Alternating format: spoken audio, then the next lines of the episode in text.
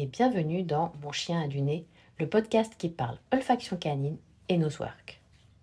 Je m'appelle Laura Luna, je suis éducatrice canine et instructeur de nosework, spécialisée en comportement, en travail de flair et auteur du livre Mon chien a du nez.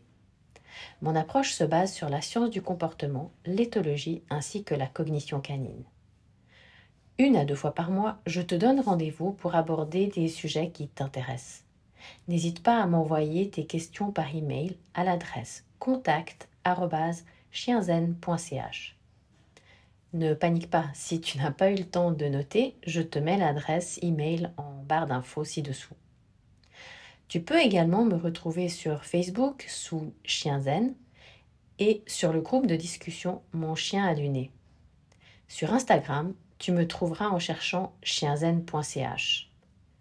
Quant à YouTube, ma chaîne c'est Chienzen, tout comme euh, mon Facebook. Dans ce podcast, je répondrai à des questions sur l'olfaction du chien, les différentes disciplines autour du flair et plus particulièrement, évidemment mon cœur de métier, la détection sportive appelée nosework ou encore scentwork. Il y aura parfois des interviews, mais nous aborderons majoritairement des thèmes récurrents en nosework.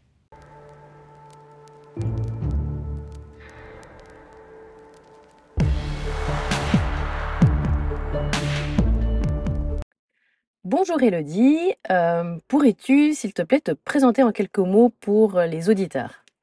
Bonjour Laure, alors je m'appelle Elodie Martins, euh, j'ai mon centre Yapados dans le 28.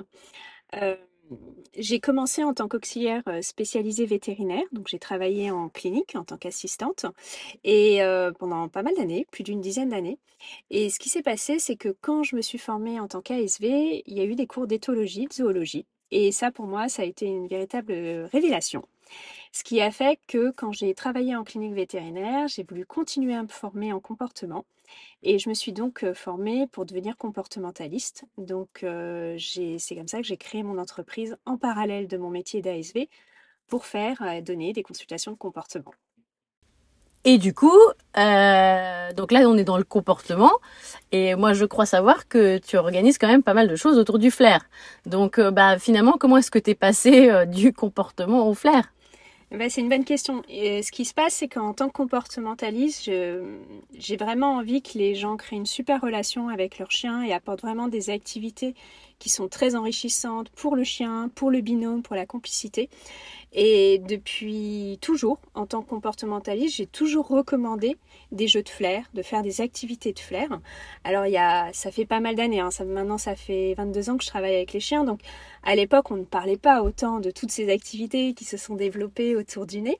Mais donc, euh, moi, il fallait bien que je trouve des petites astuces, des petites choses pour que les propriétaires de chiens, les, humains, ils, proposent des trucs de flair avec leurs chiens. Donc, pour moi, c'était vraiment tout de suite. C'est-à-dire que le flair, pour moi, c'était très important, comme faire de la balade avec son chien. C'était des activités de base. Et c'est comme ça que bah, moi-même, avec mes chiens, j'ai commencé à faire du main trailing. Et donc à découvrir cette, cette activité, donc euh, de la recherche de personnes. Donc on entraîne à titre de loisir, hein. on mhm. entraîne son, son, chien à retrouver une personne. Et ça, c'était dans le temps, c'était à peu près il y a combien d'années? Ouh, euh, 2000, 2013, 14, 2015, quelque chose comme ça. Quand même. ça commence à faire, oui. Et euh, comme ça m'a beaucoup plu, euh, bah, j'ai eu l'occasion de me former, de faire des stages en main trailing. Donc euh, c'est quelque chose que je, que je propose.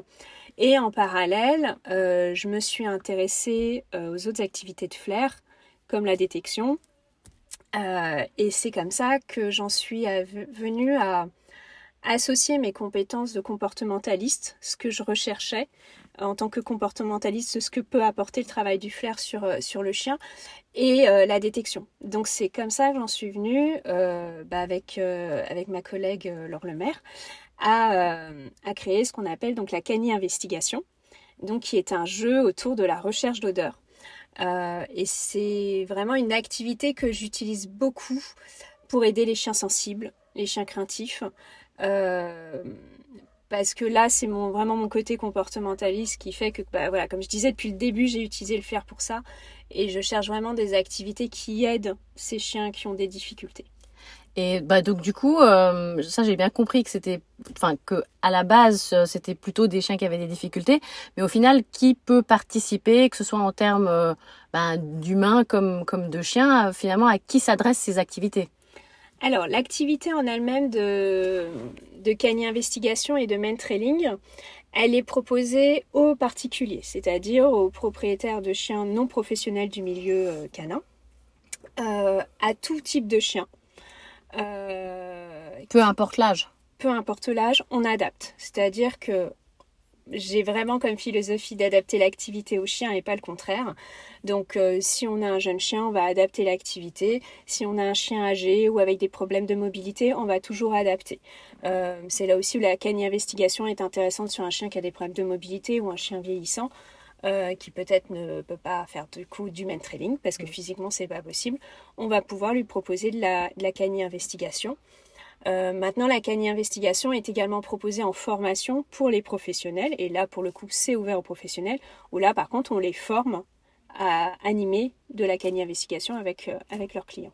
D'accord, donc non seulement tu proposes ces activités ben, finalement pour pour euh, monsieur et madame tout le monde euh, qui, qui, voilà, qui aurait juste envie euh, d'une activité avec son chien. Ça, c'est première partie de tes clients. Ensuite, il y a les gens bah, avec peut-être des chiens un petit peu plus difficiles ou des chiens qui ont, qui ont des, peut-être des troubles du comportement. Et puis, il y a une, un troisième pendant, si je comprends bien, qui est la formation de professionnels. Tout à fait. Et au niveau de, de la formation professionnelle, elle dure combien de temps et quel est le profil? Enfin, c'est vraiment que éducateur canin ou aussi comportementaliste? Alors sur la formation professionnelle, donc c'est une formation qui est sur trois jours. On va faire de la théorie et de la pratique, euh, et c'est adressé à toutes les personnes qui souhaitent euh, travailler et qui sont en contact avec les chiens. Donc ça peut être des bénévoles de refuge qui veulent amener ça aux chiens de refuge. Euh, ça peut être les éducateurs, les comportementalistes installés qui souhaitent proposer cette activité à leur à leur clientèle. Ok, super. Et euh, bah, du coup, on parlait euh, des, des, des, histoires, enfin, que tu y étais arrivé finalement euh, avec des chiens avec plutôt des problèmes de comportement, puisque c'était en fin de compte pour ça que les gens t'appelaient. Est-ce que tu aurais peut-être des récits ou des anecdotes à nous partager sur bah, des chiens qui t'ont marqué ou des évolutions qui t'ont marqué? Alors, j'ai plusieurs chiens comme ça, effectivement, où, où ces activités-là ont fait, ont fait beaucoup de bien. Euh, bah, bah, je pense à, des, à une petite louloute aussi, ou en main trailing par exemple. C'était une chienne qui a qui avait pas du tout confiance en elle, qui prenait pas du tout d'initiative, qui était toujours en train de regarder son humaine. Et euh, voilà, et du coup, euh, l'amorce en main trailing pouvait paraître plus, plus compliquée, mais moi, au contraire, j'adore travailler comme ça. Et, et c'est vrai que grâce au main trailing, maintenant, c'est une chienne bah, qui prend des initiatives, qui travaille super bien. Euh, je pense à ma chienne aussi, tout simplement. Euh, donc, euh, Oui, on dit toujours le cordonnier est le plus mal chaussé, mais au final, là, ça t'a servi. Oui, elle a, enfin, plus, c'est, non, mais c'est vrai que c'est toujours les cordonniers les plus mal chaussés, et des fois, on consacre tout notre temps aux chiens de nos clients et pas aux nôtres. Mais là, pour le coup, donc, j'ai une petite louloute, Léa. Donc, c'est une, une petite chienne des rues qui vient de Guyane que j'ai adoptée qui était réactive humain. Mmh. Donc, très peur des humains, mise à distance, grognement, tout ça. Et donc, j'ai vraiment voulu l'aider par rapport aux, humains et, euh, et, donc je l'ai euh, ben, je l'ai mise enfin elle est venue avec moi en main training et ça a vraiment été une révélation parce que dès la première piste elle a adoré pister et, euh, et du coup elle se retrouvait quand même à pister pour retrouver ce qui lui faisait peur donc c'était quand même une, grosse victoire et clairement le main training sur Leia ça l'a énormément aidé euh, parce que ça a associé l'humain à quelque chose de positif, mhm. ce qui n'était pas le cas. C'était une chaîne qui a, qui a, subi des maltraitances physiques, qui a encore des séquelles.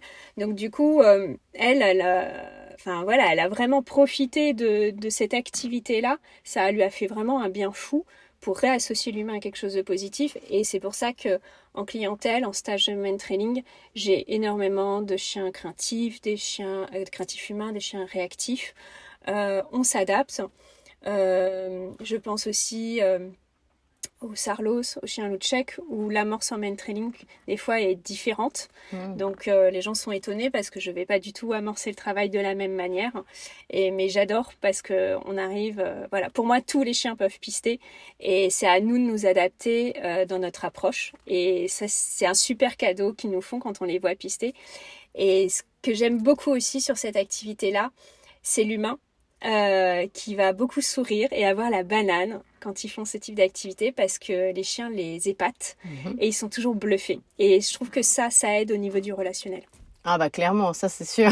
Ça je l'observe aussi et, je crois que c'est souvent mes moments préférés quand tout d'un coup euh, l'humain il est waouh, enfin ah mon chien il peut faire ça et nous on est là bah oui, enfin et c'est vrai que euh, ouais c'est des, souvent des moments émotionnellement assez euh, intenses parce qu'on se dit ah ouais Enfin voilà, le chien il a, ils ont tous cette capacité là et et, euh, et il faut juste euh, leur en donner la possibilité.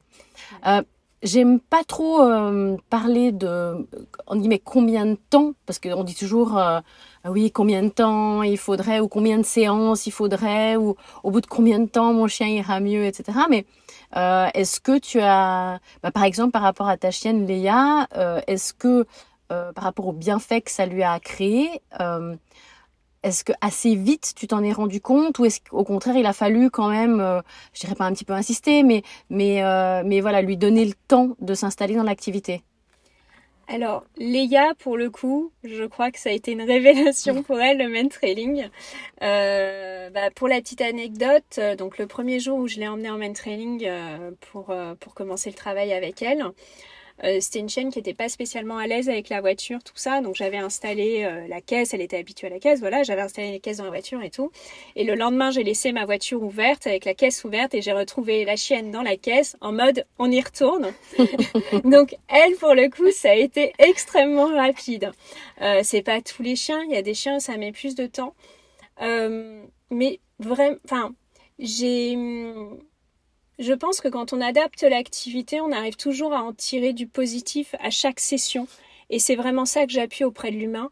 Euh, c'est regarde, regarde ce que ton chien il vient de faire là, parce que même si peut-être que ça donne l'impression qu'il galère plus qu'un autre chien, parce que l'émotionnel est là et donc forcément mhm. ça rend les choses plus compliquées on voit ces petites évolutions et en les mettant en avant, justement, dans la relation, ça aide, ça aide beaucoup l'humain qui, voit son chien évoluer, même si c'est petit à petit, mais voilà, chaque pas en avant, c'est un pas en avant.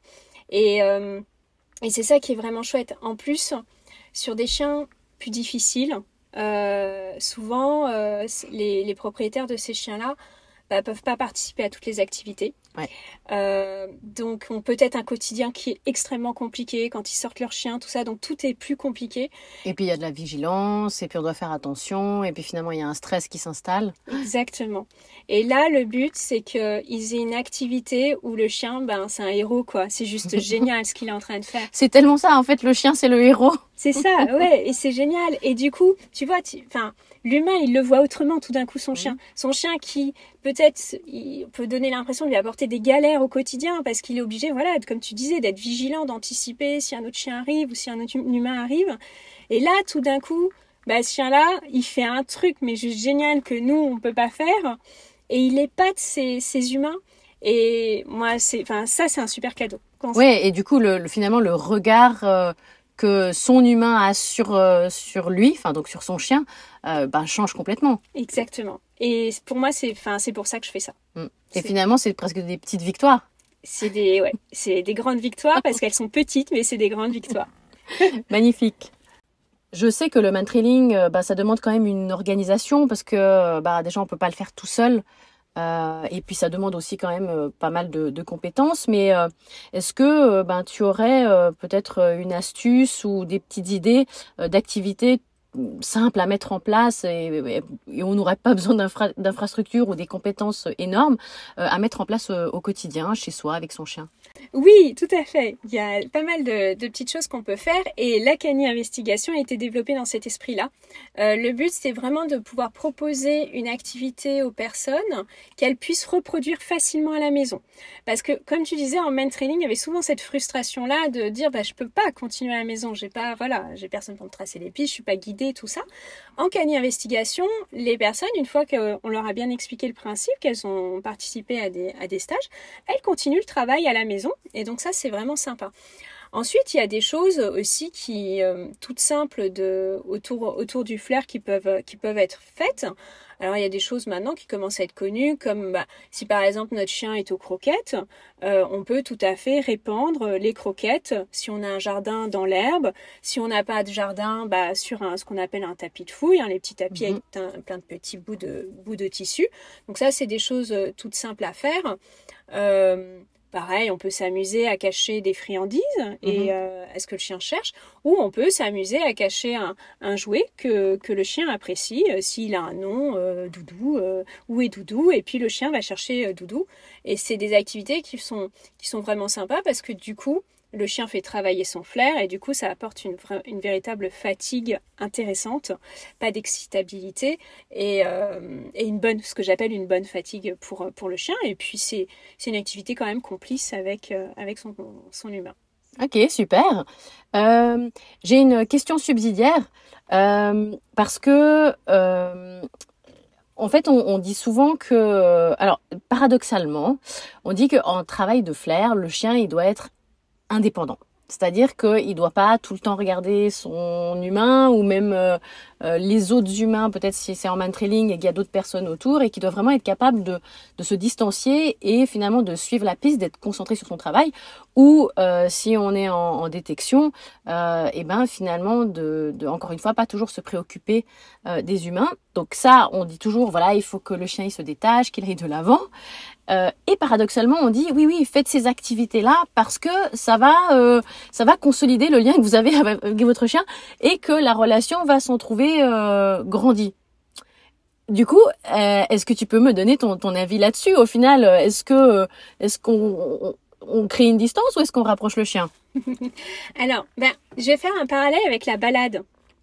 Tu peux tout à fait faire une super balade avec ton chien sans avoir des interactions de jouer ou des choses comme ça. Et je suis plutôt pour en réalité de laisser le chien flairer en balade, on en revient toujours au flair. Euh, et mais c'est pas pour autant qu'on est associé à la balade et que du coup, c'est une activité quand même qu'on fait avec le chien. Par rapport, pour en revenir au jeu de flair comme la canine investigation, la détection et tout ça, euh, quand j'ai participé à des formations, à des stages en détection, euh, bah, j'ai vu plusieurs techniques. C'est pour ça que j'ai la, la canine investigation, c'est un petit peu un mélange de tout ce que j'ai appris associé à, à, à l'approche, on va dire, comportementaliste, mais et des fois, les approches sont un petit peu différentes et on a des professionnels qui vont un petit peu plus intégrer l'humain euh, dans la motivation du chien, sur le travail et tout ça, dans la récompense. Mhm. Et, euh, et donc, c'est pas parce que l'humain n'est pas là en train de driver le chien comme sur certaines activités où on va beaucoup diriger le chien qu'il n'est pas pour autant important il est là, il est comme, il est un soutien. Moi, je dis toujours, c'est une équipe. Mhm. Euh, et en c'est marrant parce que je dis pareil. C'est vrai, ouais. Et non, mais c'est vrai, c'est, on est une équipe avec notre chien et, et c'est des activités qui poussent l'humain à apprendre à observer son chien. alors on utilise souvent le terme lire son chien. Euh, c'est voilà parce qu'on on est obligé de le regarder beaucoup, donc on apprend à mieux le connaître et à mieux communiquer. Et tout ça, c'est vraiment des plus pour le relationnel au quotidien.